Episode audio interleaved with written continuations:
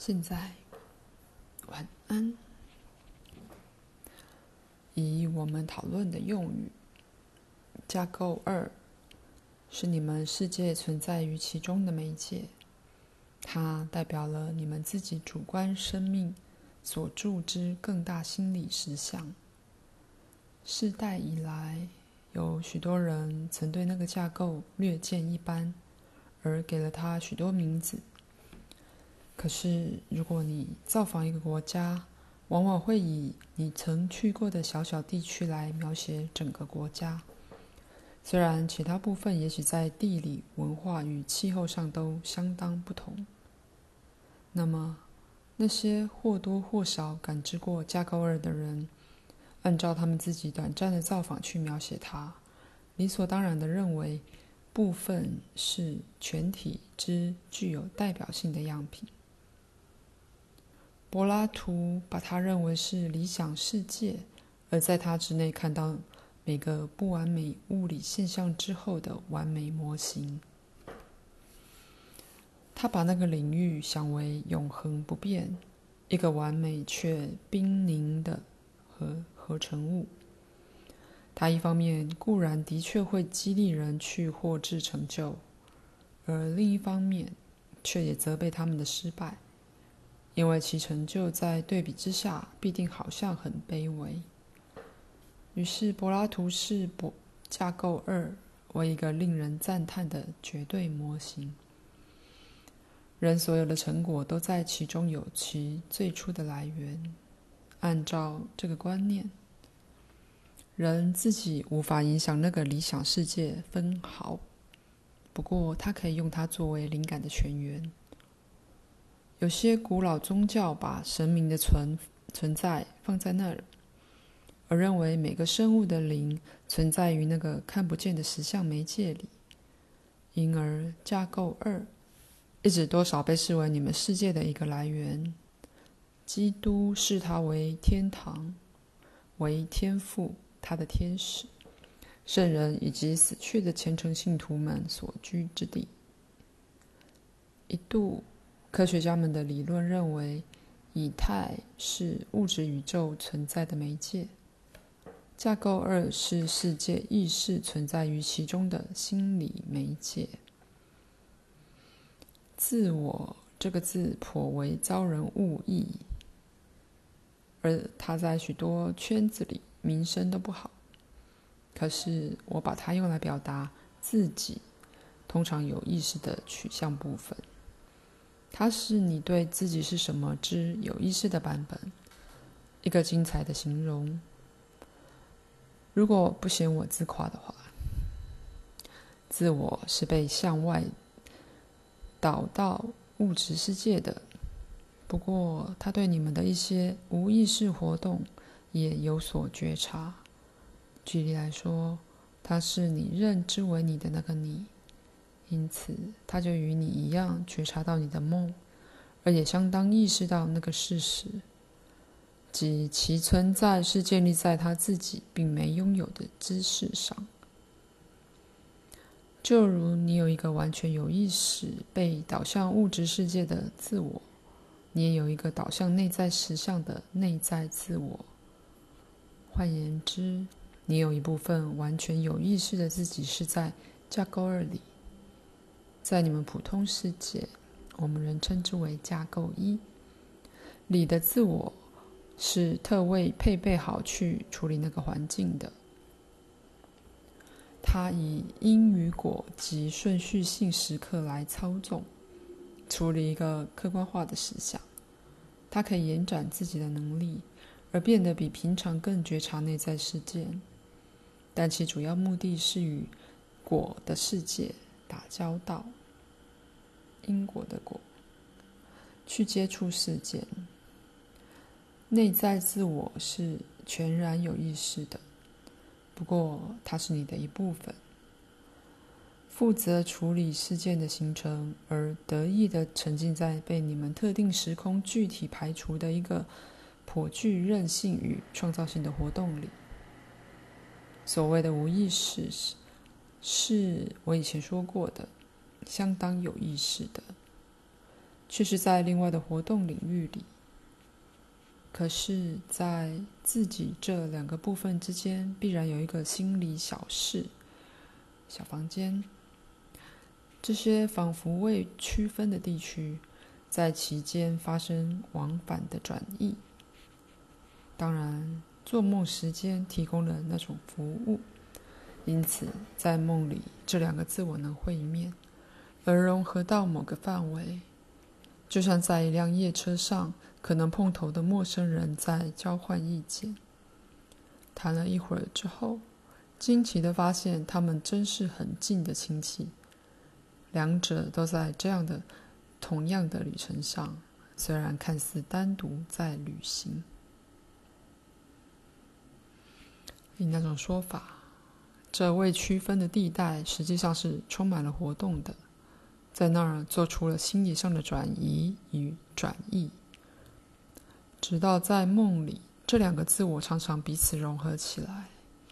因而，你有时会带着一种短暂的兴高采烈感觉醒来，或是带着在梦中遇到了一个你重视的老朋友的感觉醒来。你们的世界住着一些人，他们专注于具体的活动，而与那些成品事，至少以一般说法的事件打交道。你们的内在自我则住在架构二里。而与那些事件的实际创造打交道，那些事件随后再被客观化。既然架构二的规则是不同的，那个实相完全不被你们物理的假设所限制，因此它包含了地球上曾经活过或将来可能会活的每个人之内在自我。我现在谈到的。只是那个架构与你们世界有关的那一个，而非它与其他实相之间的关系。稍早在自己的经验里，鲁波把那个架构描写为英雄式的次元。在心灵政治里，他相当正确地看出这两个架构。你通常在其中运作的那个架构一，以及。这另一个更总括性的实相之间有伟大的交互作用。然而，他并没透彻了解所涉及的创造性分支。那时，他还没想到，你们世界的主要工作，事实上是你在那自己存在的更广一面里做好的。具体的说，你们唾手可得某些累积的知识。那是经由历来的口耳相传、书的记录及电视传下来的客观化资讯。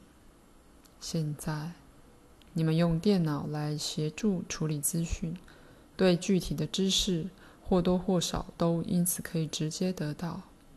你们借由感官的运用而获得它，知识被系统化了。在那儿，人们与某一门特定学问累积的事实。再以某种方法处理它。你自己的感官每时每刻都带给你资讯，而那个资讯，以某种说法，已经按照你自己的信念、欲望及意向被无形的处理过了。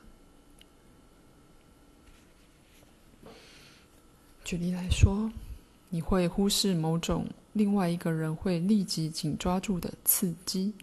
而将它视为资讯，那么，即使在你们的世界里，你的兴趣与欲望也被用为筛检出某些资讯的组织过程。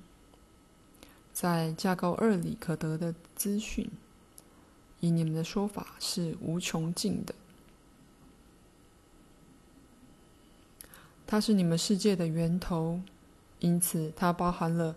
不只是所有具体可得的知识，而是更多的。在任何方面，我并不想把内我与电脑相比，因为电脑并不具创造性，也不是活的。你当然认为你所知的生命即唯一的生命。然而，以那种说法，它时，你只能称之为较大生命的显现而已。你的生命是由那较大生命要出的。这也并不是以贬义的说法来比较你所知的实相与其他来源之存在，因为你自己的世界包含了，如每个其他的世界，一种独特性与原创性。以那种说法，那是不存在于任何别处的，因为没有一个世界或存在是像任何其他一个的。举例而言，内我是觉察你转世活动的你自己那部分，它是你存在于时间之外，却又同时活在时间之内的部分。你形成你自己的实相，不过你所觉察到的自我显然无法为你形成你的身体或让你的骨头成长，但他知道如何估量世界的状况，他能演绎。你的推理能力是极为重要的，但单靠它却不能押送出你的血液，或告诉你的眼睛如何看。内我做那些带来已决定事件之实际工作。以非常简单的说法，如果你想拿起一本书，然后这样做了，你有意识地经验到那件事，虽然你对那个动作带来所发生的一切内在实践。相当不差。内我仍指挥那些活动。如果你想改变工作而心怀那个欲望，一个新工作就会以完全同样的方式进入你的经验，因为内在事件会由内我来安排。一件身体上的事件涉及了许多肌肉、关节等等作用。就如涉及工作改变的一个事件，也关系到许多人的动作，并且暗示了所有牵涉到的内我沟沟通网。那么显然的，一个具体的群体事件，暗示了一种在比例上会把你们的科技沟通比下去的内在沟通系统。那么再次的。你可能不知不觉染上一种病，又恢复了，却从来没有觉察过你的毛病。而你被治愈，是因为一连串似乎在与那病本身毫无关系的事件。因为在架构二里，内我知道患病及其痊愈的理由，带来会弥补那状况的适切情境。当没有事阻碍复原的时候，这种事情就会自动发生。内在与外在自我之间的沟通，显然应该尽可能的清晰而开放。一般而言，内我依靠你对具体事件的估量，你对生活隐私面的关注，以及你在群体事件中的参与，都与你对群体。情况的估量，以及你对他的信念与欲望极有关系。举一个非常简单的例子：如果你想写一封信，你就会去做，在你的欲望、信念及那个行为的实行之间没有冲突，因此那个行为本身顺畅的流出。如果为了某个理由，仅有一个对你现况差劲的估量，你相信这样子的一件行为是危险的，那么你就会阻碍在欲望与实行之间的那个流，由内我开始的那个创造之流会被阻碍。口述结束。